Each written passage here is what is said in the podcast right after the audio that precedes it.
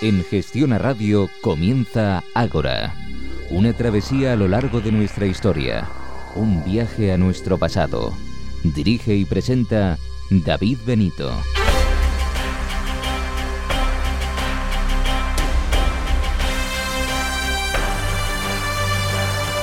Buenas noches y bienvenidos a una nueva edición de Ágora. Bienvenidos a su cita con la historia. Comenzamos una nueva asamblea que esperamos sea de su agrado.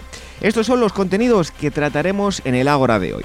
En primer lugar, daremos la bienvenida a Miguel Sobrino, que nos guiará y nos dará detalles de algunos de los muchísimos monasterios que tenemos a lo largo y ancho de la geografía española. Después llegará el turno de un nuevo colaborador de Ágora, se llama Sera Sánchez y de una forma distendida y agradable nos hablará de interesantes aspectos, anécdotas, curiosidades y personajes del mundo de la filosofía.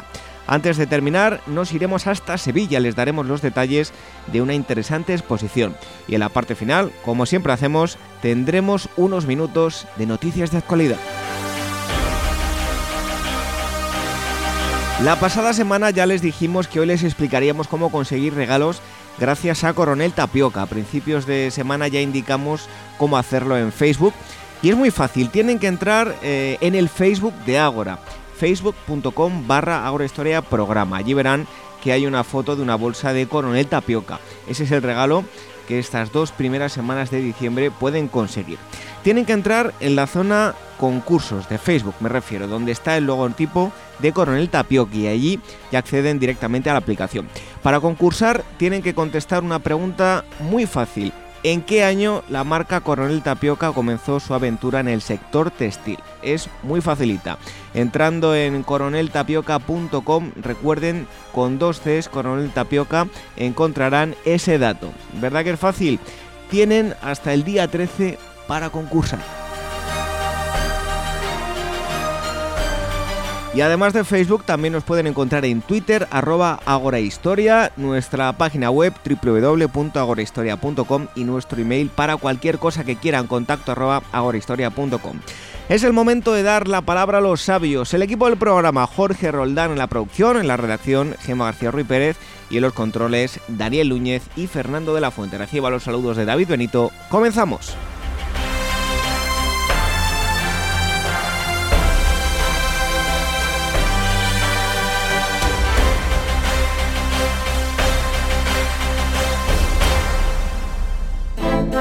Arqueología, mitología, historia son los ingredientes que hacen de Pausanias una agencia de viajes especial. En Pausanias, arqueólogos e historiadores diseñamos itinerarios únicos para conocer de forma diferente nuestro extraordinario pasado. Descubre nuestros destinos en la web pausanias.com o ven a conocernos en nuestra oficina de Madrid. Ágora, con David Benito, en Gestión a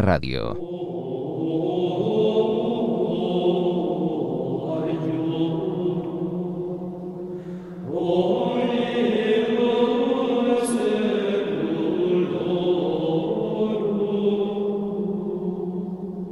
La música que escuchan evoca recogimiento, espiritualidad y otras eh, muchas sensaciones que solo en los monasterios somos capaces de sentir. Hoy haremos un viaje muy particular, da lo mismo sus creencias. Recorreremos las biografías desconocidas de los eh, cenobios de España y para ello contamos con la presencia de Miguel Sobrino, dibujante y escultor. Ha publicado numerosos trabajos sobre arte y arquitectura. Tiene un amplio currículum y entre uno de sus éxitos habría que citar catedrales, las biografías desconocidas de los grandes templos de España, al igual que el trabajo que acaba de publicar y que tengo en mis manos, Monasterios de la esfera de los libros. Eh, Miguel, bienvenido a Agora, encantado de, que estés con nosotros. Muchísimas gracias. Bueno, se lo decía fuera del micrófono, eh, un trabajazo impresionante, porque aparte de la literatura que, que son eh, nada más y nada menos 800 y pico páginas. 800 y pico páginas, los dibujos también son suyos. Sí, sí, sí, hay centenares además. Esta vez eh, Catedrales llevaba 460 más o menos, este hemos ya pasado de 500. Miguel, eh, ¿dónde encontramos el primer movimiento monástico hispano? Pues el primero es bastante confuso, porque mm, así que haya constatación material, es de época visigoda, Pero antes de eso hay oquedades, lugares así muy ambiguos que son medio cuevas, medio abrigos naturales malamente cultivados, digamos, por el hombre, ¿no? O, eh, tallados por el hombre, que a veces se piensa que son de los primeros monjes que hubo en, España, pero también se piensa que son de las primeras personas que huyeron de la decadencia del Imperio Romano, o sea, en la zona de La Rioja, del río Alama y por ahí. Hay, ya digo, oquedades que no se sabe si son de la tardía antigüedad o del primer cristianismo. Y, y hasta ese punto es ambiguo ese mundo que ni siquiera se sabe dónde empieza la arquitectura y dónde acaba lo natural, que es esa oquedad natural que se ofrece al hombre como abrigo. ¿no? Bueno, en el, en el, libro se cuenta la historia de, estos eh, lugares, eh, se habla de arquitectura, del estilo, anécdotas que también iremos eh, contando aquí. como curiosidad, ¿de dónde viene la palabra monje y, monasterio? monje viene de, del que está solo, de solitario. O sea, viene a ser eso de monos, ¿no? De el que está solo. Entonces eso también es una de las muchísimas paradojas que hay en el mundo de los monasterios, ¿no? En el mundo monástico, que es el que un monasterio en realidad es una especie de asociación de solitarios. O sea, de gente que lo que querría sería estar solo, pero que necesitan asociarse para poder mantener mm, esa, esa soledad que si no eh, sería demasiado sacrificada, ¿no? Entonces eso es una de las de esas paradojas. Luego ya Zenobio viene de, de vivir en comunidad, o sea, e, es, es, es esa segunda fase del solitario que se asocia entre, entre sí para llegar a, esa vida que, a la que pretende, ¿no? Hay una cosa eh, que bueno me gustaría destacar porque en, el libro aparecen en varias ocasiones no que para disfrutar de los monasterios es posible separar eh, espiritualidad, eh, creencias, eh, se puede disfrutar perfectamente para una persona que no sea creyente, ¿no? Absolutamente, claro. O sea, los monasterios son uno de los grandes focos de, cultura también, ¿no? De la antigüedad y, de la Edad Media, vamos, me refiero a la antigüedad, eh, a, los tiempos pasados, ¿no? Eh, y también de épocas más modernas, del Renacimiento, no hay más que pensar en el Escorial, por ejemplo, ¿no? Eh, y entonces mm, eso está, digamos, tiene tantas lecturas como personas vayan a, contemplarlo. La persona religiosa sin duda encontrará muchísimas cosas, ¿no? Y referencias e incluso modelos, pero la persona que no lo es también, por supuesto, encontrará un campo enorme de, de disfrute estético, incluso también mm, el mundo monástico pues si quieres hablamos de ello más adelante, eso tiene mucho que ver también con la propia configuración del paisaje occidental, ¿no? O sea, Europa no sería lo que es si no hubiera sido porque los monjes modelaron el paisaje europeo. Yo eh, hace unas eh, cuantas semanas, no muchas, estuve por, por Burgos y estuve en un lugar como algunos de los que se citan en el libro. Eh, en el interior de la tierra, o quedades naturales, observamos que hay un gran número de espacios religiosos, ¿no? Sí, en la zona de Burgos, en el norte, toda la zona que va desde el norte de Palencia, Burgos, Álava también, La Rioja, hay un, toda una, una, pues eso, los restos de lo que fueron una colonia impresionante de antiguos eremitas que además es bonito comprobar, por ejemplo, eh, porque también revela partes de lo humano que hay ahí, ¿no? Que el único eremitorio que hay en Galicia es el de San Pedro de Rocas, en granito, Claro, dices, es que esta gente era muy sacrificado, pero tampoco eran eh, tanto, ¿no? O sea, que buscaban rocas blandas para poder tallar y para poder hacer sus, habitáculos, ¿no? Y luego fíjate qué curioso que una de las cosas que yo he encontrado al, hacer estos capítulos es que algunas de esas rocas, de esas oquedades altomedievales, fueron dinamitadas en, en la posguerra porque eran el refugio, pues eso, de los maquis, de los mm, perseguidos, de, gente que también que se había quedado sin casa por bombardeos. Entonces, digamos que para evitar ese hermanamiento que muchas veces ha habido entre las sociedades naturales y, y, por decir así, la gente que no tenía un otro hogar posible, pues se llegaron a destruir algunos que eran muy antiguos, pues por una cuestión, eh, bueno, era dentro de la ley esta de, de, vagos y maleantes. Luego te vamos a pedir que, bueno, que nos cuentes alguna anécdota, porque seguro que has tenido muchas a lo largo de mm. recopilar tanta información, ¿no? Eh, a grandes rasgos, eh, ¿cuál sería la evolución que han ido sufriendo y experimentando mm, de forma muy general los monasterios, pues desde los tiempos más remotos hasta, digamos, la actualidad, entre comillas? Fíjate que el monasterio, desde su origen, que está en, bueno, pues en las afueras de Alejandría, ¿no? en el antiguo, en el Egipto, eh, pues eso, de, los primeros tiempos del cristianismo, eh, ya se, mm, están ahí, está ahí todo en germen. O sea, es una gente que se va de la ciudad, huyendo de la corrupción, de, bueno, pues de todas las cosas que, ven allí, eh, que se hacen sus celdas individuales, que se hace una cabañita un poco mejor construida para reunirse, por lo tanto la iglesia, el lugar de reunión, y luego hacen una valla alrededor para protegerse. Ahí ya está el monasterio. Están las celdas, está la iglesia común y está la valla, el recinto, por decir así, ¿no? Eh, entonces a partir de ahí ya todo es pura evolución. Eh, ¿Cuándo aparece, por ejemplo, el claustro? Pues ya en época bastante tardía Antes de eso, las dependencias estaban todas separadas entre sí. Cuando aparece ya el claustro como forma de organizar todo lo demás, pues ya la evolución es más que casi casi estilística. O sea, van apareciendo cada vez más espacios mm, especializados, la sala capitular, el refectorio, eh, la cocina, eh, el aprovechamiento del agua, que es fundamental, pero el germen está desde el principio. Luego mm, aquello se irá configurando, podremos decir que una cosa románica, que otra es gótica, pero eso es siempre secundario. Lo principal es ver para qué funcionaba, cómo funcionaba, y, eso está casi casi desde el comienzo. Eh, Miguel, dices que aunque parezca pertenecer a modos de vida muy lejanos, a nosotros en la mentalidad y en el tiempo ningún edificio antiguo incumbe, tanto estoy leyendo textualmente, tanto al hombre actual como el monasterio. Llevamos por lo general modos de vida completamente diferentes a, los de los monasterios, eh, pero ¿por qué estamos eh, más cerca de ellos de lo que pensamos? Pues fíjate, eh, si nos ponemos a ver mm, lo que nos queda, lo que tenemos de patrimonio arquitectónico, ¿no? Dices, la catedral, catedrales son admirables, son maravillosas, pero tiene muy poco que ver con, con la iglesia actual, ¿no? O sea, hay incluso mm, partes de la iglesia a las que casi casi les molesta tanto tanta magnificencia, ¿no? No hay más que ver ahora, incluso el, el Papa actual Francisco, mm, casi mm, eso es, es algo que está eh, que chirría un poquito con la iglesia actual, ¿no? En, Por lo menos con parte de la iglesia actual. Si nos vamos a los castillos, es, es, una cosa maravillosa, bellísima, pero no tiene nada que ver con la sociedad actual.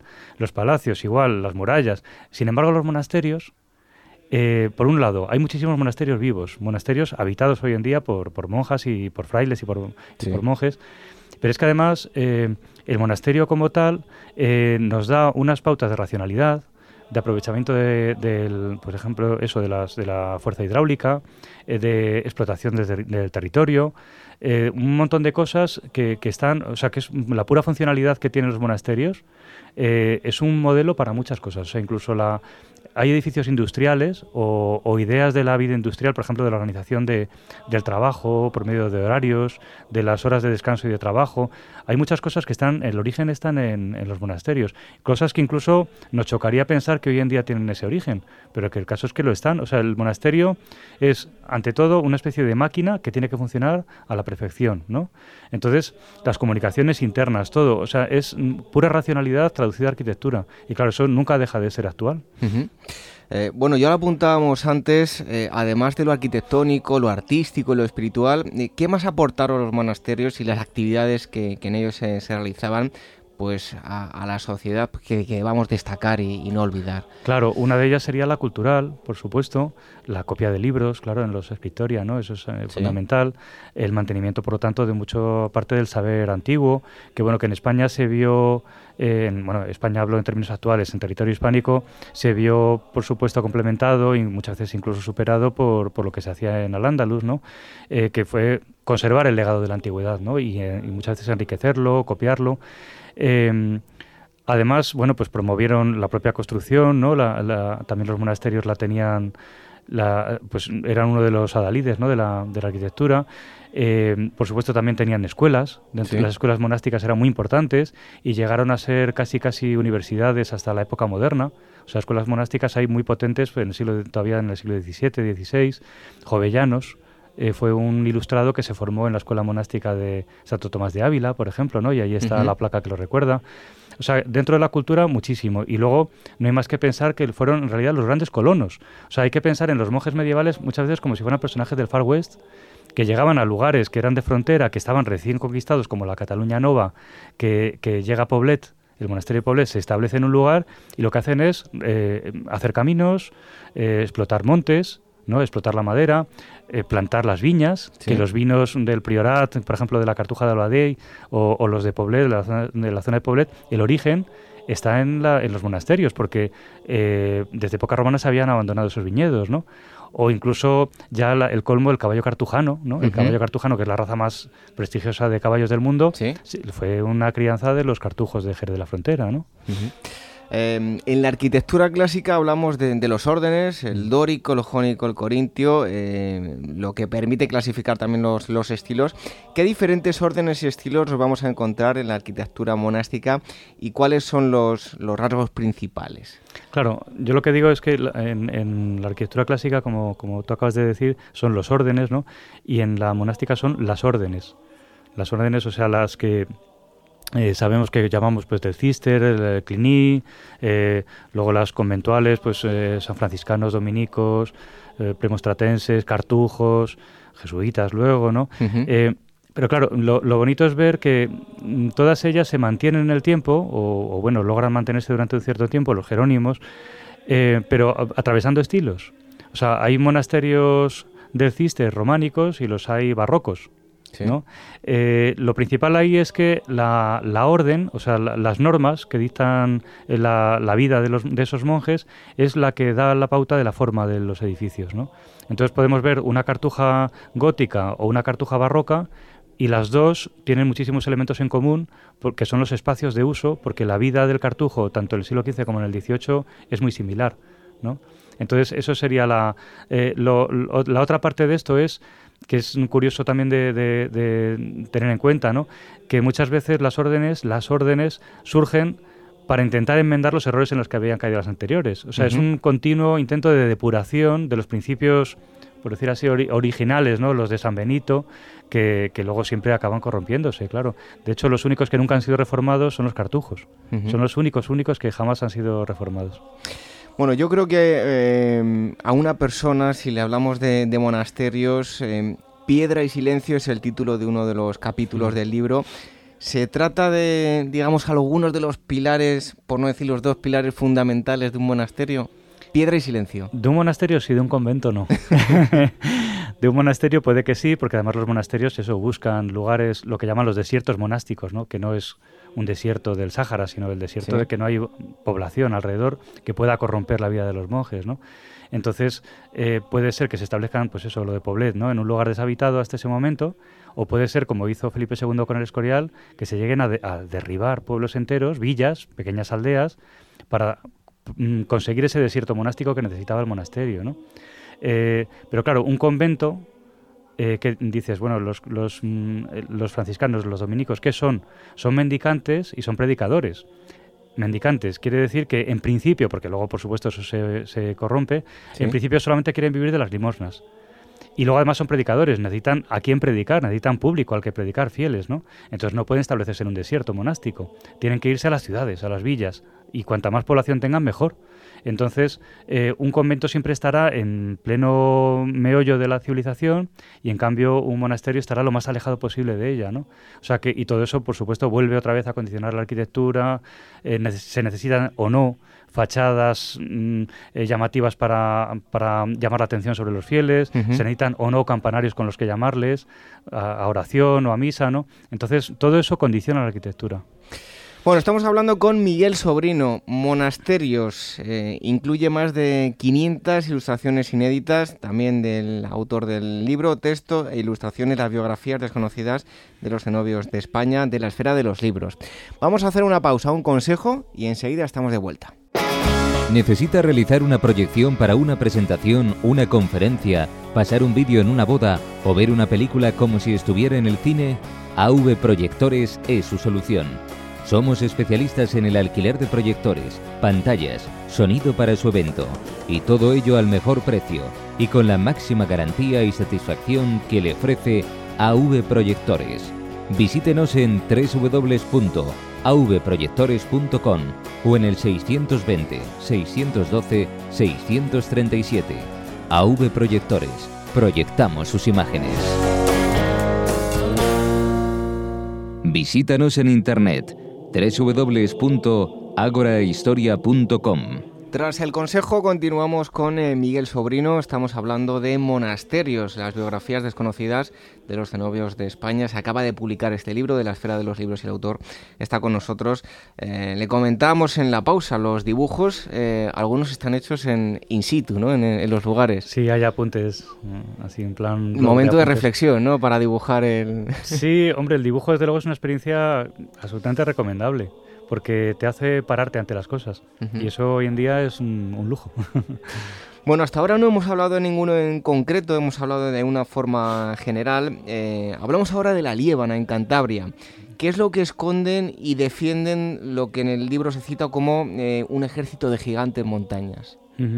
La Líbana es una, comarca maravillosa, una especie de, circo natural ¿no? de, montañas, para quien lo, lo, conozca, está centrado por la población de Potes Y aquello sirvió de refugio a los cristianos pues cuando entró el Islam por, por el sur, en el siglo VIII, pues hubo mucha gente que se conformó con aquello y bueno, pues siguieron haciendo su vida.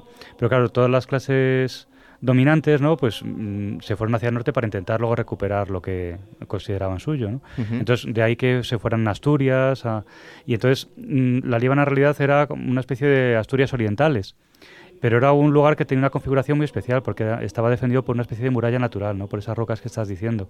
Y lo, lo, lo llamativo es eso, ¿no? que hasta ese siglo VIII en el que llegaron allí los cristianos a establecerse como lugar de refugio, eh, fue un territorio que era pagano. O sea, no, no estaba cristianizado todavía. Hay inscripciones paganas muy tardías allí, ¿no? Entonces debió ser, pues eso, una especie de aluvión de refugiados y que a partir de ahí pues empezaron a, a coger fuerzas para volver otra vez hacia el sur, ¿no? Bueno, si hablamos de monasterios, aquí no podría faltar eh, Silos. Estamos hablando, eh, digamos, del mayor exponente de la arquitectura y, arte monacal, ¿no? Sí, Silos es el caso maravilloso de un monasterio benedictino que ha conservado el claustro. Por desgracia, la iglesia se demolió en el siglo XVIII, pero conserva el claustro que quizás es el, número uno, ¿no? el mejor claustro románico que existe, con permiso de los franceses y de Moissac. Eh, ¿Qué importancia tuvieron los monasterios, que también es otro de los capítulos que se cita en lo que conocemos como el Camino de Santiago y qué vestigios podemos observar para todos aquellos que estén pensando hacerlo? Bueno, el Camino de Santiago todos sabemos que es un lugar privilegiado ¿no? para, para ver arte y arte medieval en concreto y dentro de los jalones que fijaban ese camino porque son auténticos mojones, están las ciudades episcopales, claro, con sus catedrales y demás, están los hospitales, están el comercio también, pero los monasterios hacían un papel tremendo, ¿no? Entonces, eh, el Camino de Santiago estaba dominado casi por completo por los cluniacenses, que es una orden que fue muy, muy apoyada por Alfonso VI, que a su vez es ese rey que también fija el camino en su, en su recorrido definitivo y demás, ¿no? Entonces hay mm, jalones mm, fundamentales como pudo ser, pues eso, eh, Leire, San Juan de la Peña antes, y luego ya en Castilla y en León, pues Sagún, Carrión de los Condes. Lo que es que es, mm, lo, la pena es que ahora mismo tú vas a Sagún, que era ese grandísimo monasterio del Cliní español, y llegas y apenas queda nada. O sea, realmente los dos últimos siglos han sido atroces con, con estos monasterios, ¿no? En Carrión de los Condes es, es impresionante porque ese monasterio eh, que sí se conserva en parte, aunque muy, muy tardío ya, quedan cositas medievales, eh, tenía un poder sobre la población eh, total, ¿no? Hasta el punto de que, bueno, había barrios que eran suyos, molinos y hasta una mezquita de Carrión, los moriscos de Carrión, su mezquita era propiedad de los monjes de San Zoilo. O sea, eso también da, da la pauta de, de, cómo era aquello, ¿no? De que era una vida muy diferente a la que nos podemos imaginar. Luego hubo, por ejemplo, allí en Carrión un abad en el siglo XVI que era un abad inventor, que era relojero, que era inventó un molino que funcionaba como un reloj, que bueno, era un, tipo que se pasaba el día mm, buscando, o sea, era un científico, ¿no? En realidad. Otro de los elementos importantes en los monasterios es el agua. ¿Qué papel juega eh, en la arquitectura monástica? Y por otro lado, podemos ver el lado positivo y el lado negativo, que es la humedad, que es algo que trae de cabeza a los encargados en la conservación de estos lugares, ¿no? Sí, de eso, a eso dedico un capítulo, como habrás visto. sí, bueno, varios en realidad, ¿no? Porque hay varios capítulos que siguen el curso de los ríos. El Eresma por Segovia, el Arlanzón por Burgos, la Ribera Sacra, que digo Riberas Sacras porque en realidad hay varias, ¿no? En Galicia. Eh, está por un lado eso, el, carácter casi sagrado de los ríos, ¿no? que, que es algo muy antiguo. No hay que olvidar que los romanos, cuando hacían los puentes, hacían siempre un templete al lado para mm, apaciguar al dios del río que estaba enfadado porque le habían mm, violentado ¿no? su curso. Eh, entonces, eso está, está ahí. Luego está el aprovechamiento práctico del agua, que es, claro, para la vida es imprescindible y además también para la higiene, las letrinas de los monasterios, las, pero luego la molienda, todas las piscifactorías, todo lo que conllevaba el tener el agua allí también para, para la vida diaria, ¿no? O sea, el agua era, era básica. Y, todavía, pues eso, hay monasterios en los que se ve todavía correr el agua por allí. Pero claro, es lo que tú dices. Ah, luego a la contra está la humedad. Y, yo ahí lo que defiendo, y bueno, me viene la cosa de, otros casos también que, he investigado y demás, que muchas veces lo que ocurre es que tenemos humedades en los edificios porque no dejamos pasar el agua. Entonces, claro, el agua, digo que es como la verdad, que no la puedes ocultar que sí, que la puedes más o menos tapar, sí, hacer pero una si tiene que pasar por un sitio, va a pasar por ahí. Pero si está, va a aparecer y va a dejar su huella, ¿no? Y, y se la va a ver. O sea, que por mucho que la queramos ocultar, ¿no? Entonces, muchas veces lo que ocurre, a mí me han contado casos concretos, no voy a decir para no dejar mal a personas, ¿no? Pero eh, casos concretos de monasterios que está- tenían unas humedades terribles y en realidad lo que pasaba era que los antiguos conductos que utilizaban los monjes, pues eso, para regar, para beber y para todo, estaban obstruidos. Entonces lo que hay que hacer es dejar que otra vez que la sangre fluya, ¿no? No hay que eh, estar poniendo algodones todo el rato, sino al contrario, intentar recomponer el funcionamiento del cuerpo, ¿no? Que, que es el monasterio. Eh, si hablamos del Valle Sagrado del, del Eresma, Sí. el nombre ya lo dice todo, un lugar con un encanto especial, a mí es una zona que, que me encanta, eh, especial en lo sagrado, bueno, y también en lo monacal, ¿no? Sí, eh, Segovia, claro, en Segovia capital. Exacto. Es un, un paseo, uno de esos grandes paseos que quedan todavía en nuestras ciudades antiguas, que muchas veces además nos- estamos destrozando tanto los, los entornos, ¿no? O sea que es una pena encontrar ciudades que a lo mejor el casco está bien conservado, pero en cuanto acaba el- la zona antigua es un- ya un, un terror de, de bloques, de pisos Sí. y de polígonos. Y, y en cambio Segovia, pues, eh, aunque también hay de eso, se han podido conservar grandes partes del entorno, ¿no? Entonces, pasear por los alrededores de Segovia y por el Valle del Eresma en concreto es una experiencia que quien no lo haya hecho lo tiene que hacer. O sea, no tiene que irse a Florencia ni a Nepal, que se venga a Segovia y que sepa lo que es la belleza en estado máximo, ¿no?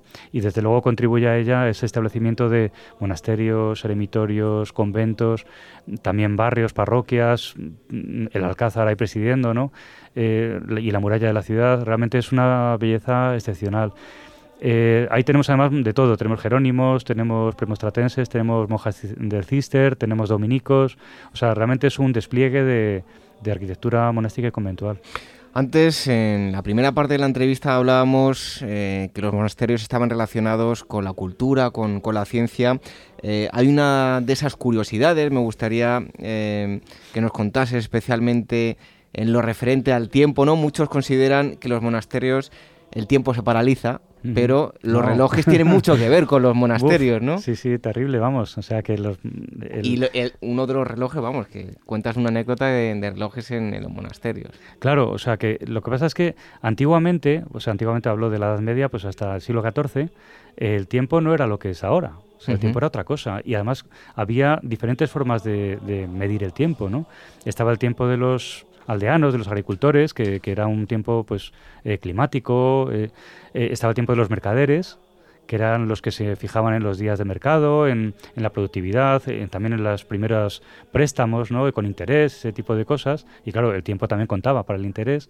Y luego estaba el tiempo religioso, el tiempo canónico, el tiempo de las misas, de la, de, la liturgia, que las catedrales lo llevaban de una manera y los monjes de otra, ¿no? los monasterios de otra. Eh, todo eso se va a juntar cuando se inventa el reloj mecánico. El reloj mecánico que se inventa hacia el 1300, más o menos, de repente unifica todo eso y claro, hay unos conflictos terribles, ¿no?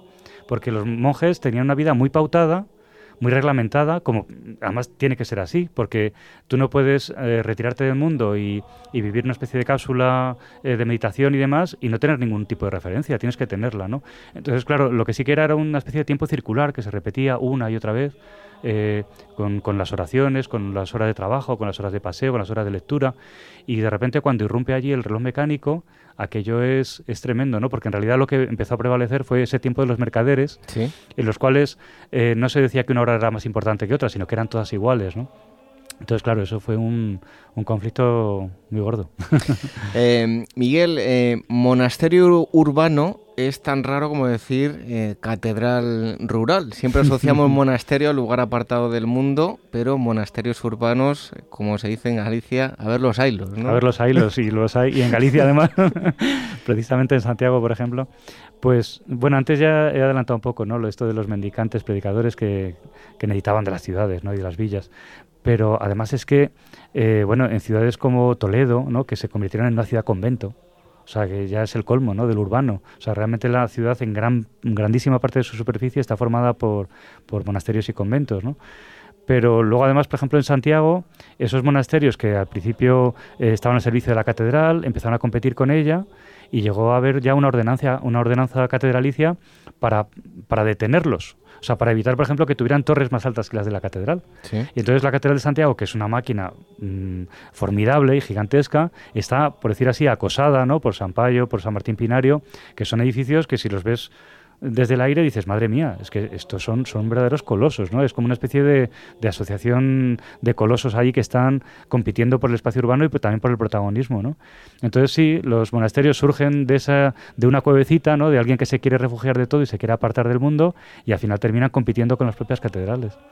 Eh, Miguel, ya para ir concluyendo, eh, me imagino una persona normal que no entiende mucho de monasterios, bueno, pues va a ver un monasterio, puede observarlo, pero Miguel Sobrino, que ha visto muchos ya, me imagino que ya será como, entre comillas, algo mecánico, ¿no? Ya sabe dónde mirar, qué, qué observar, diferencias, similitudes con, con, otros. Bueno, ¿qué consejo le podríamos dar a la gente que vaya a, visitar un monasterio? ¿En qué se debe fijar? ¿Cómo disfrutar de ellos? Pues fíjate, yo lo, lo haría extensivo a cualquier bien patrimonial, a un palacio, un castillo, un monasterio, por supuesto, una catedral. No decir esto cómo es, que es a lo que nos lleva lo del románico, gótico, etcétera, etcétera, ¿no? Sí. Y que es lo que nos cuentan muchas veces las guías turísticas y eso, sino el decir, ¿para qué? ¿Por qué y para qué? O sea, ¿por qué está esto aquí? ¿Y para qué lo hacían así? Con esas dos preguntas, mm, seguro, seguro que vamos a ahondar muchísimo en, el conocimiento de las cosas, ¿no? Y además muchas veces no encontraremos la respuesta inmediata, porque los libros muchas veces les cuesta explicar eso, porque es muy fácil encontrar en Balbuena de Duero el, manual o la guía que te diga que lo de abajo es gótico y lo de arriba es renacentista. dices, ya, ya, pero ¿y, por qué? ¿Y para qué hicieron ese claustro alto, no? Entonces, claro, cuando empiezas a saber que es que hubo una reforma en un momento de decadencia, que esa reforma exigía mm, diferente vida a los monjes, que esa reforma también les exigía el tener celdas independientes en vez de eh, dormitorios comunales, que eso obligaba a levantar un nuevo piso y que además obligaba a abrir la iglesia a los fieles y por lo tanto había que hacerse un coro en alto para mantener la intimidad pero dejar que los fieles entrasen y que eso obligaba a poner pilas bautismales para hacer la función de parroquia cuando en un monasterio medieval cisterciense jamás abre una pila bautismal porque supone que todos los que estaban allí estaban bautizados, ¿no? O sea, todo, todo, todo es por algo. Entonces lo que tiene que preguntarse la gente no es cómo es esto, sino por qué es así y, y para qué se hizo así. Me gusta eso, porque en la historia siempre hay que preguntarse el por qué y cuestionarse todo, que eso, es. fundamental. bueno, ya para terminar, eh, Miguel, em, yo sé que tiene que ser complicado, ¿no? Después de haber conocido tantos sitios, pero un día de estos, Miguel Sobrino dice, me quiero retirar del mundo, quiero perderme en un monasterio, quiero pasar allí el resto de mi vida. Eh, ¿Dónde? ¿Dónde se iría y por qué? Esto, bueno, en realidad no, lo tendría que decir para que no me encontraran, ¿no? Porque si no es, es una contradicción. Que eso además les pasaba a todos los grandes fundadores. El mismo San Benito se fue a, refugiarse a una cueva y tenía... Mm, de repente se le llenó aquello de gente, ¿no? Que le querían seguir y querían... Y él ya no sabía dónde meterse, ¿no? Y era fructuoso también en, en el Bierzo y demás. Yo no lo sé, la verdad es que hay muchísimos sitios que me, que me gustan mucho, ¿no? Hombre, uno de los famosos, pues Silos, desde luego. Al Escorial no me iría, fíjate. A lo mejor en la población sí es una población muy agradable, pero el Escorial más frío, ¿no? Tal vez. Demasiado grande, ¿no? Demasiado, uf. Yo me iría más a un monasterio medieval pequeñito, de los que hay por ahí, por Castilla o, en Andalucía también. Hombre, no estaría nada mal, pues eso, a lo mejor la Cartuja de Granada, ¿no? Que está ahí en las afueras de la ciudad y a la vez está aislado y es precioso y luego el clima pues es también muy agradable, ¿no? Hay lugares, pues la Cartuja está de, de Araceli, en, ¿no? de, de Auladey en, en Valencia, ¿no? Hay, hay muchos lugares a los que se podría ir, la verdad. Es difícil. bueno, eh, catedrales, monasterios con la esfera de los libros, ¿lo siguiente qué es? Pues bueno, me han dicho que hay que escribir ahora uno de castillos y muralla. Castillos y muralla. Pero va a tardar, ¿eh? Porque uf, estoy... Habrá que dibujarlos también. Bueno, pues lo esperamos ansiosamente que, que salga. Eh, Miguel Sobrino, muchísimas gracias por haber estado con nosotros y habernos acercado toda esta historia de, de los monasterios de España. No, gracias a ti. Y nosotros cambiamos el tercio, pero seguimos, eso sí, hablando de historia aquí en Ahora. Arqueología, mitología, historia son los ingredientes que hacen de Pausanias una agencia de viajes especial. En Pausanias, arqueólogos e historiadores diseñamos itinerarios únicos para conocer de forma diferente nuestro extraordinario pasado. Descubre nuestros destinos en la web pausanias.com o ven a conocernos en nuestra oficina de Madrid. Ágora, con David Benito, en Gestión a Radio. Continuamos en Agora y lo vamos a hacer hablando de filosofía. Espero que todos ustedes no se asusten porque probablemente todos tengan una idea muy equivocada de la filosofía. Yo siempre he dicho que la filosofía no es aburrida, sino depende de quién nos la cuente. No sé si estará de acuerdo eh, Sera Sánchez conmigo. Buenas noches. Buenas noches. ¿Estás de acuerdo conmigo? Totalmente. Bueno, pues les presento a Sera Sánchez. Él es licenciado en Filosofía y Ciencias de la Educación en la Universidad por la Universidad Complutense de Madrid. Se dedica a la enseñanza desde hace más de 20 años, tarea que compagina con la divulgación científica y filosófica con eh, un proyecto Héroes del Pensamiento y el vuelo de Antares y ha publicado Platón en Anfield de la editorial Laertes donde se intenta divulgar la filosofía a través del deporte y el fútbol. Eh, nosotros pues le damos la bienvenida y para nosotros es un placer que esté con nosotros en Agora. Poco a poco nos irá acercando eh, cosas curiosas, pasajes, personajes destacados de, la filosofía. Y vamos a empezar hablando de los cínicos. Yo antes eh, me he propuesto decir a todos los oyentes que el otro día una persona muy culta me llamó cínico, yo no sabía, le quiero preguntar a Sera si me insultaba, si no me insultaba, porque bueno, cínico es una palabra que utilizamos con relativa frecuencia en nuestro lenguaje cotidiano. El significado que le atribuimos remite al sentido originario de, esta escuela filosófica de los cínicos. Bueno, yo pienso que no. A mí me parece además que esa persona no te insultó. Eh, casi me atrevería a decir que todo lo contrario, ¿no? Y, bueno, Lo tomo como un halago, ¿no? Yo creo que sí, yo creo que debería, sin lugar a dudas. Y bueno, eh, es verdad que el término, con el paso del tiempo, se ha connotado, se ha cargado muy, muy negativamente, muy peyorativamente. Hoy en día, bueno, pues cuando alguien le llama cínico a otra persona, sin duda le está diciendo que además de que su comportamiento no es ejemplar, ni tampoco brillante, bueno, pues que no es capaz de reconocer sus errores, que miente de manera desvergonzada y tal. Bueno, eh, los cínicos, eh, yo creo que tenían poco que ver con eso. la escuela cínica Mm, hay que pensar que es heredera de Sócrates y eso ya nos pone en la pista de que, bueno, pues quizá perseguían cosas muy distintas a lo que hoy podemos pensar. Bueno, cuéntanos, ¿quiénes eran los cínicos? Bueno, eh, la escuela cínica fue fundada por Antístenes, que era discípulo de Sócrates, eh, en un gimnasio que se llamaba Quinos Argos, lo que viene a significar perro ágil, perro veloz, de ahí viene el nombre de cínicos, los perrunos, y la pretensión fundamental de la escuela cínica era buscar la autosuficiencia. Eh, a través del retorno a, una vida basada en, los preceptos naturales. Los cínicos pensaban que, aunque nos parezca sorprendente, que no tenemos que tener mm, bueno, pues, eh, demasiados deseos y si los tenemos hay que saber controlarlos. El autocontrol es muy importante, eso por un lado. Y luego, por otro lado, tampoco hacer demasiado caso a las normas, a las leyes de la polis, de ahí que mucha gente les viera bastante mal. Sí. Porque sí, claro, porque bueno, eh, eh, la polis y el concepto de ley es fundamental, ¿no? En logos, razón, ley, orden. Eh, los cínicos, bueno, pues no hacían mucho caso a esas leyes, a esas normas, buscaban la vida en la naturaleza porque pensaban que así realmente serían libres. Eh, ¿Será habido pensadores representantes de esta escuela que hayan alcanzado un cierto reconocimiento, que sean relativamente conocidos? Mm, bueno, yo pienso que sí. Eh, en un contexto filosófico, bueno, nombres como Antístenes, eh, como Hiparquia, como Crates de Tebas o Metrócles son relativamente conocidos. Y luego, eh, un poco a nivel más general, pues quizá la figura, la estrella es Diógenes, ¿no? Diógenes de Sinope, que es, bastante, bastante mencionado y bastante conocido bajo mi punto de vista. Por lo tanto, tenemos que ver a Antístenes como el fundador de, de, la escuela de los cínicos, ¿no? Sí, yo pienso que sí. Antístenes, como os he comentado antes, era discípulo de Sócrates, estuvo con él cuando Sócrates bebió la cicuta tras ser condenado a muerte y bueno, admiraba de, su maestro esa búsqueda constante de la virtud como punto de referencia para buscar la felicidad, admiraba también el, autodominio, el control que tenía Sócrates y lo que hizo Antístenes fue seguir un poco en esa línea porque él pensaba que siguiendo por esa línea eh, llegaríamos a lo que os he comentado antes, ¿no? la autosuficiencia, el hecho de bastarse uno a sí mismo, que era mm, la única forma de, conseguir eh, ser feliz. Em, hay algunas frases que se atribuyen a, Diógenes que nos dan un poco eh, el punto de referencia de, cómo pensaba, de qué perseguía. ¿no? Eh, cuando era un, niño, cuando era un muchacho, eh, a Antístenes, bueno, pues sus compañeros de juego le criticaban mucho el hecho de que bueno, le llamaban mestizo porque su madre era esclava, no, no, era de origen ateniense. Y bueno, y en una ocasión que alguien ya bueno, pues le cansó demasiado, la respuesta que le dio es sorprendente. ¿no? Le dijo que si ellos eran atenienses de pura estirpe, ya tenían algo en común con los caracoles y los saltamontes de allí. ¿no? O sea, como ves se lo tomaba un poco así, ¿no? Pero bueno, eh, aparte de eso, eh, Antístenes siempre fue un buscador de la virtud, decía que lo fundamental era tener la conciencia tranquila, morir feliz, que que de la filosofía había sacado la capacidad de conocerse a sí mismo.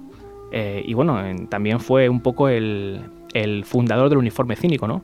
Un palio, un manto, un bastón y poco más. Bueno, antes mencionabas a una mujer eh, filósofa. Yo creo que en aquella época tampoco tendría que ser eh, muy fácil filosofar para, para, una mujer y que la escuchasen, ¿no? Efectivamente. Eh, yo creo que la figura de Hiparquia, no confundir con Hipatia, que es varios siglos eh, posterior de la escuela de Alejandría, el neoplatonismo. Hiparquia era una filósofa cínica, era la mujer de Crates de Tebas, y bueno, pues su figura creo que es importante, merece ser resaltada, porque de alguna manera pone en valor a la mujer dentro de lo que es el contexto cultural y el contexto filosófico en particular, en una época, la Grecia clásica, donde no cabe duda que la mujer estaba de alguna manera pues un poco, al menos en lo que a la cultura se refiere, marginada, eh, lógicamente, ¿no?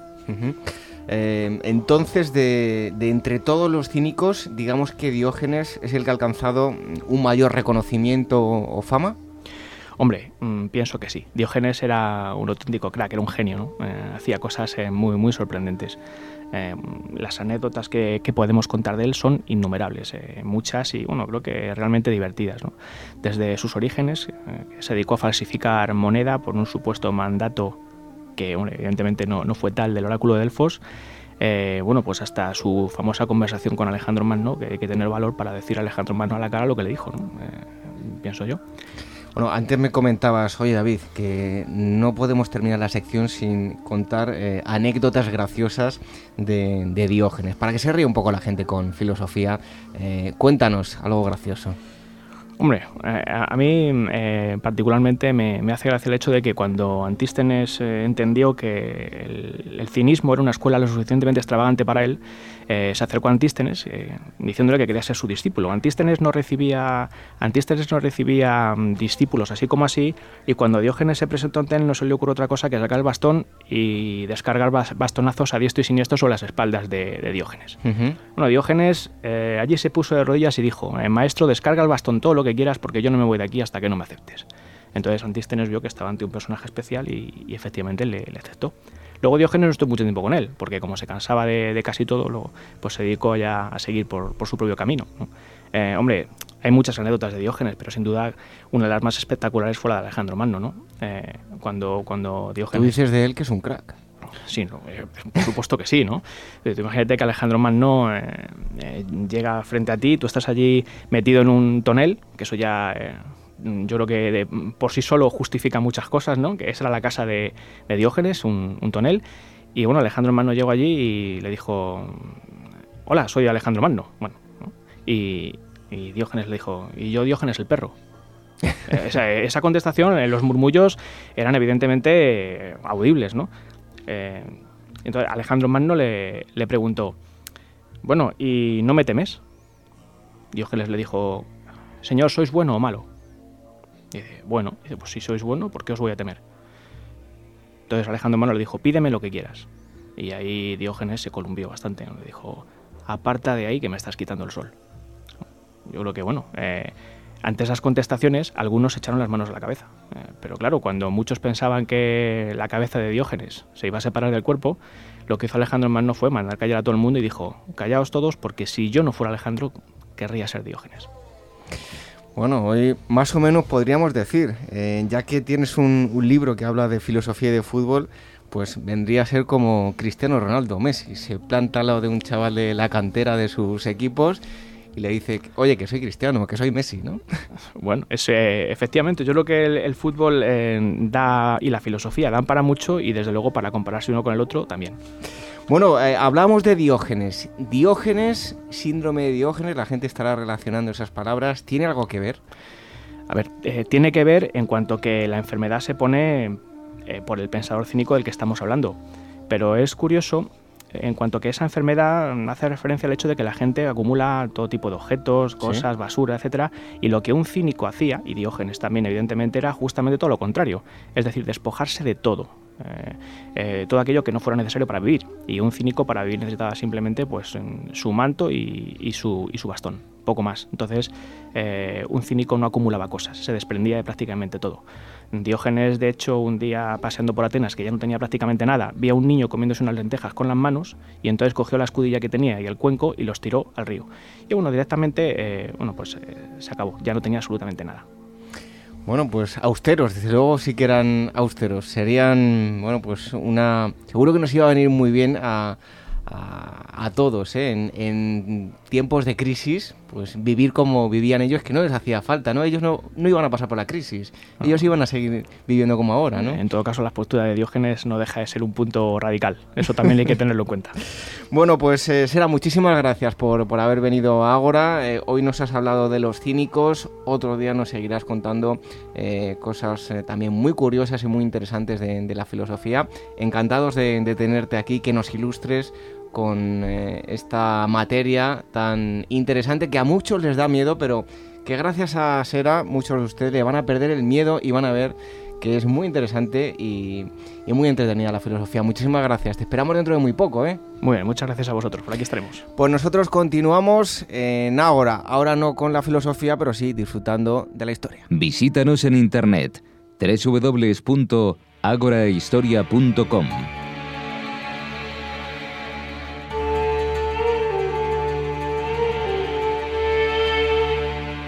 Viajamos ahora hasta Sevilla. Allí tiene lugar una interesante muestra llamada Nur, la luz en el arte y la ciencia del mundo islámico. La exposición está organizada por la Fundación Focus Abengoa. Todos aquellos que quieran visitarla tendrán que dirigirse a la sede de dicha organización en el Hospital de los Venerables, ubicado en la Plaza de los Venerables número 8 en Sevilla. Se inauguró a finales de octubre y podrá visitarse hasta el 9 de febrero de 2014. Y para contarnos los detalles de esta exposición contamos con Anabel Morillo León, ella es directora general de la Fundación Focus Abengoa, que además es licenciada en Historia del Arte por la Universidad de Sevilla. Anabel, gracias por atender la llamada de Ágora, un placer tenerla con nosotros. Muchísimas gracias a vosotros por esta oportunidad que nos brindáis. ¿eh? Anabel, la luz, eh, ahora profundizaremos en el asunto, pero en este caso de la exposición engloba eh, varios significados, ¿verdad? Sí, la NUR, que es como nosotros al final estamos llamándola, refleja el estrecho vínculo con el tema de la luz y con la historia de nuestro país. Mm, queríamos hacer una exposición que representase el legado del andaluz, la convivencia de las religiones y culturas durante todo este periodo ¿no? y la importancia que la luz ha tenido siempre en nuestra, nuestra sociedad. Eh, Inur es una palabra árabe mm, que significa luz, evidentemente, pero no solo en el sentido físico que nosotros conocemos, sino para el mundo islámico es, tiene un ámbito metafísico y casi de cultura, ¿no? Nosotros no tenemos en español ninguna palabra que englobe este, este significado tan amplio, ¿no? Eh, nosotros decidimos eh, eh, que estuviera enfocada a la luz y a la ciencia, por supuesto, y en línea con la actividad de, de Alengoa, que como todo el mundo sabe es un gran proveedor de energía solar en el mundo. ¿no? Anabel, ¿cómo está organizada NUR? Hay dos secciones que están claramente diferenciadas, ¿no? Sí, hay una organización temática con dos sesiones, una dedicada al arte, en la que se, se ponen las innovaciones en las técnicas artísticas que mejoran los efectos de la luz, y otra más centrada en el campo científico, siempre en relación también con la luz o con las contribuciones a la ciencia. Y aquí podemos contemplar obras datadas desde el siglo IX hasta, hasta el XX, con una área geográfica extensísima que abarca desde España hasta Asia Central. ¿no? Y, aquí están ahora mismo presentes manuscritos iluminados con pigmentos dorados y de colores, cerámica de lustre, obras en metal y piezas realizadas, por ejemplo, con piedras preciosas y, semipreciosas. Es una exposición fascinante. Eh, antes de hablar de, esa otra parte de la exposición, eh, si miramos al mundo islámico, eh, echando la vista atrás, tenemos que verlo pues como el terreno de esos grandes eruditos de la ciencia. ¿En qué disciplinas destacaron por encima de otras? Campo del mundo de científico, la física, la medicina, la matemática, eh, y que luego ellos hacen el vínculo con, el arte, como por ejemplo se ve en el arte de la, de la geometría, ¿no? El número cero lo inventa, lo inventa eh, la civilización islámica, ¿no? son avances son avances que luego hemos recogido todo y se han diseminado a través de España, ¿no? Precisamente en esta otra sección de la exposición, la dedicada a la ciencia en el mundo islámico, bueno, pues ¿con qué objetos se van a encontrar todos aquellos que, que visiten la exposición? Pues por ejemplo, relojes solares ecuatoriales, astrolabios, instrumentos anatómicos, que son todos ellos ilustrativos de la influencia, como hemos dicho, del mundo islámico en el Renacimiento y en el pensamiento científico hasta, hasta ahora, ¿no? Otro punto pues, importante de la exposición eh, muestra eh, lo relevante que ha sido el, papel de, España en la historia, ya que ha sido pues, el enlace, el puente entre el mundo islámico y el continente europeo, ¿verdad? Sí, eh, es una de, las cosas donde hemos puesto el acento, porque la exposición NUR mm, marca un hito en la historia cultural de España y del mundo, porque al reunir aquí en la Fundación más de 150 objetos de obras de arte procedentes de museos y colecciones de Europa, de América, de Asia y de África. Durante siglos España ha sido, como todos sabemos, el puente entre las civilizaciones hasta Occidente, ¿no? y la Fundación ha querido continuar esta, esta tradición ¿no? y organizar en Sevilla, además, para que todos los visitantes puedan puedan verla. ¿no? Ya sabéis que la exposición luego va a Estados, a Estados Unidos, ¿no? a Dallas, al Museo de Dallas. Con lo cual, la, la iniciativa se expande se expande al mundo. ¿no? Yo creo que los 11 siglos y 14 países que están aquí representados, y yo creo que ilustran no solamente la tradición del talento y la artesanía, sino también la, belleza estética, es fruto de, la, de su cultura y de las contribuciones de esta gran civilización al acervo cultural de la humanidad. Antes de terminar, ¿podría dar un consejo a los oyentes, unas recomendaciones previas a, la visita, pues la lectura de algún texto que les pudiese ilustrar para sacar más partido a, la exposición? La muestra está dirigida a todo tipo de público y, y hay una señalética y todos los temas están perfectamente eh, a lo largo de las sesiones, bien diferenciado en tres idiomas, porque hemos incluido el árabe, que creo que es también uno de los puntos fuertes de la, de la exposición, ¿no? Y yo creo que el visitante se debe adentrar sin ideas preconcebidas sobre el arte islámico y con la mente muy abierta para poder conocer y sentir, sentirla, sentirla de cerca esta, esta cultura, ¿no? A través de las emociones que producen las propias obras, obras de arte, ¿no? Bueno, pues esa es la, recomendación que hay que sentir. La, exposición, como decíamos, en Sevilla, en el Hospital de los Venerables, Plaza de los Venerables, número 8. Allí estará hasta el 9 eh, de febrero de 2014. Es una exposición que ha organizado la Fundación Focus Abengoa. Estábamos hablando con Anabel eh, Morillo León, que es la directora general de la Fundación y a la que agradecemos enormemente que nos haya contado pues, los detalles de este fantástico lugar. Muchísimas gracias, muchísimas gracias a vosotros. Un fuerte abrazo. Nosotros seguimos aquí disfrutando de la historia en Ágora. Solo nos resta tiempo para las noticias. Ágora, la historia en estado puro.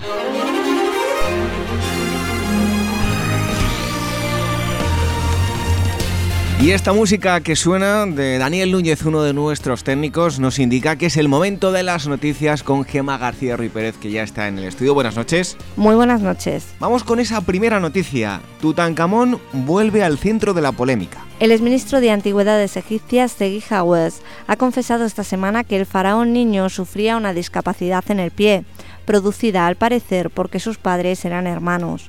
A su vez aseguró que todo cuanto se ha dicho sobre el fallecimiento de Tutankamón no solo no es cierto, sino que además carece de base científica. Así, en su opinión y para disgusto de gran parte de los egiptólogos, la herida que presenta el cuerpo del faraón no fue producida durante un fatal accidente con un carro que acabó con su vida, sino que su causante fue el mismísimo Howard Carter en 1922, en concreto en el instante en que éste trataba de quitar a la momia su afamada máscara de oro. Durante el Cretácico, los dinosaurios tuvieron pico. No podemos imaginar un ave moderna sin pico. De hecho, este atributo es una de sus características principales. Y sin embargo, hace mucho, muchísimo tiempo que perdieron la exclusividad. Al menos eso afirma una nueva investigación cuya conclusión principal es que durante el Cretácico varios grupos de dinosaurios poseyeron picos cubiertos de queratina, con los que se valían para estabilizar la estructura del esqueleto mientras se alimentaban. El estudio, liderado por profesores de diversas universidades, se centró en el cráneo de un gran dinosaurio herbívoro de entre 3 y 4 metros que vivía hace más de 90 millones de años en lo que hoy es Mongolia. La nueva teoría contradice a aquellos que consideran que los picos evolucionaron para reemplazar a los dientes y a su vez ahorrar peso a fin de facilitar el vuelo. Y es que si sus resultados son correctos, los picos representaron más bien una innovación funcional vinculada a la capacidad de mordedura. Un canto recuperado en Vizcaya evidencia la capacidad simbólica de los neandertales. En un primer vistazo nadie diría que un canto de arenisca común y corriente como el que nos ocupa merece una segunda oportunidad. De hecho, han pasado más de 30 años desde que fuera descubierto en el yacimiento de Aslor, ubicado en las inmediaciones de Dima, Vizcaya. Y sin embargo, los investigadores de la Universidad del País Vasco han puesto ahora sus ojos en este grabado del Paleolítico Medio que, si están en lo cierto, probaría la capacidad simbólica del hombre de Neandertal. La herramienta presenta grabada una X cuya antigüedad estiman en unos 45.000 años, lo que implica que su ejecución fue llevada a cabo por un grupo de homínidos anterior al Homo sapiens, o lo que es lo mismo, que la complejidad mental precisa para el pensamiento gráfico no es un fenómeno específico ni exclusivo de nuestra especie. Pompeya nuevamente en peligro. Los mismos restos que las cenizas del Vesubio conservaron intactos durante siglos están ahora en peligro debido a una serie de derrumbes. El pasado 24 de noviembre tuvieron lugar los primeros que fueron considerados como un hecho aislado. No obstante, esta misma semana ha caído una pared de una de las tiendas situadas en la vía estaviana y un fresco perteneciente a una vivienda. Las malas condiciones climatológicas, unidas al progresivo deterioro del antiguo asentamiento y el escaso interés de las autoridades por favorecer su conservación, son las principales causas de los sucesivos derrumbes en Pompeya, cuya urgente restauración está prevista para mediados de este mes. En 2012 el gobierno de Mario Monti aprobó un programa para este fin que cuenta con un presupuesto de 105 millones de euros cifra que esperemos sea suficiente para preservar uno de los mayores tesoros arqueológicos del mundo. El Camelot Astur tendrá que esperar. Que la fortaleza de Fozana, cita en Tiñana, Asturias, es crucial para comprender la génesis del reino Astur, está fuera de toda duda. Más de lo mismo sucede con su relevancia frente a la invasión islámica del año 711 y la sucesiva restauración de España. Y esto que para el arqueólogo Alfonso Fanjul y para la Universidad de Columbia es evidente, no lo parece tanto para la Consejería de Cultura del Principado, que esta semana ha decidido denegar los permisos para que estos comiencen su excavación una polémica decisión que ha desatado ya en las redes sociales el soberano enfado de un buen número de historiadores, para los que la fortaleza de Don Pelayo merece una oportunidad de enseñar al mundo no solo el poderío de sus murallas, sino también los entresijos de una historia repleta de héroes, mártires, batallas y traiciones que a buen seguro merecen recuperar su lugar en la historia. Ahí estaban como cada semana las noticias de actualidad con Gema García Ruy Pérez. Muchas gracias, buenas noches. Buenas noches y nos vemos la semana que viene. Hasta la semana que viene, enseguida la despedida. Ágora, donde la historia es la verdadera protagonista, con David Benito, en Gestión a Radio. Llega el momento que menos nos gusta, debemos ir abandonando nuestro particular Ágora radiofónico. Eso sí, antes de terminar la asamblea, les quiero recordar que pueden ganar regalos gracias a Coronel Tapioca. Les vuelvo a explicar cómo. Tienen que entrar en el Facebook de Ágora y dirigirse a la sección concurso.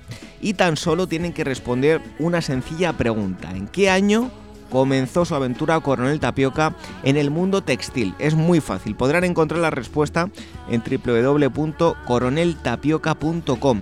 Dicho esto, les emplazamos al próximo sábado, como siempre a las 22 horas, una hora menos en la comunidad canaria, en la sintonía de Gestión a Radio. El programa, les recuerdo, se repite los domingos de 15 a 16 horas. Y durante la semana pueden escucharnos a través de nuestro podcast en iVoox y también en iTunes. Tienen más información en nuestra web www.agorahistoria.com. Y si nos quieren decir algo también muy sencillo, nos pueden escribir a contacto agorahistoria.com. Se quedan ahora con Venceslao Pérez y el Museo del Disco. Hoy me despido con una frase del filósofo griego Epicuro de Samos. Dice así, ¿quieres ser rico? Pues no te afanes en aumentar tus bienes, sino en disminuir tu codicia. Buenas noches, hasta la próxima semana, sean felices.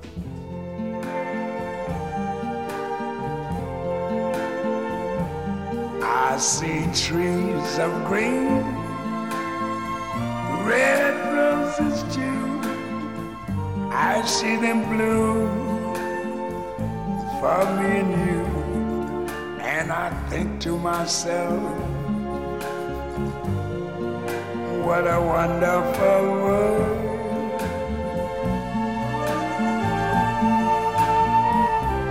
I see skies of blue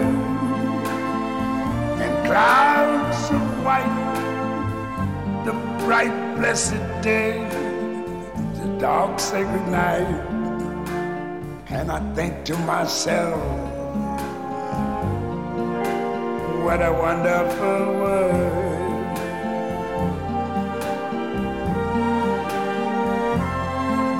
The colors of the rainbow, so pretty in the sky, are also on the faces of people going by.